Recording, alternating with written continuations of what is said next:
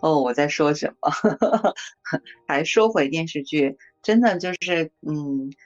艾莎是日剧印象很深的，我我小的时候还是就是看了宋慧乔啊什么演的那些电视剧的，觉得歌曲也是很好听的，而且就是我觉得即便是韩剧，就女主角她也有很多嗯坚韧不拔的这种精神在这个里面，就是你你比如说最初那个什么蓝色生死恋。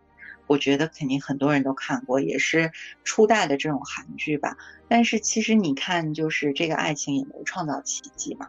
就是女主角还是在她的这个人生当中，比如经历病痛啊什么，她后来回到了那么贫穷的家庭啊，她就面对就业的问题啊。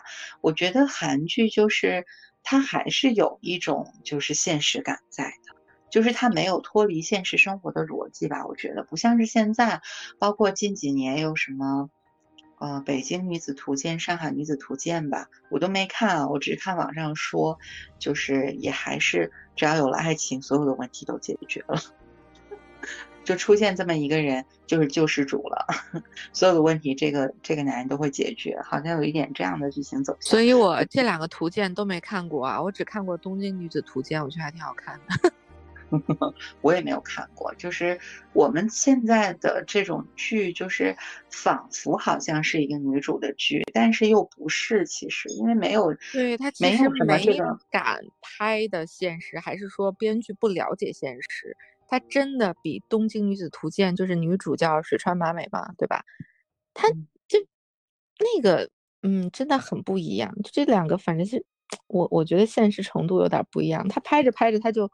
不现实了，他一开始是就是我觉得没有，嗯，没有女性的成长在，就这个剧里面其实角色没有成长，角色就是突然出现了一个什么人就开挂了。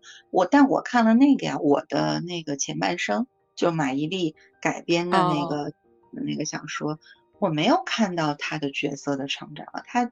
她成长就是之前她靠着她老公，后来上社会上了，表面上是说在体现女性的成长，但是其实每一部都是靳东演那个角色帮她的，虽然我也没有看的特别完整吧。闺蜜的男人，他最后把她弄过来了。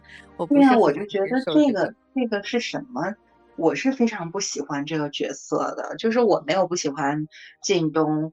但是他那个角色真的在那里面的角色我不喜欢，但那里面确实袁泉演的那个唐晶是比较讨喜的，就是真的是，就哎，这个为了闺蜜可以两肋插刀的人吧，就对于我们可能就走到现在来说，很多时候要依靠朋友作为情感支撑的人来说，我觉得是能有一些代入感。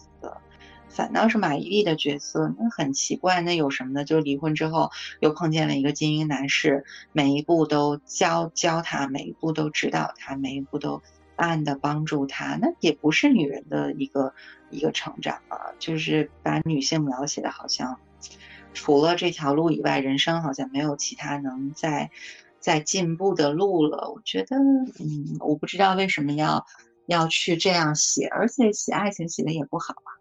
爱情真的就是爱，就是说我我就只能爱我闺蜜的男人吗？这是什么？就编剧是符合我大东亚地区的道德感啊，是吧？就我们不是这样的。那一阵子我天天就看各种公众号或者淘宝上面唐晶同款，Tiffany 的微那个微笑项链，还有那个大衣，然后我就想，我又想起了一个特别，也是可能九四年前后的吧，一个港剧，小青一定看过《一号皇庭》。那时候不就这样吗？有什么可吹的呀？然后我就更生气了，嗯。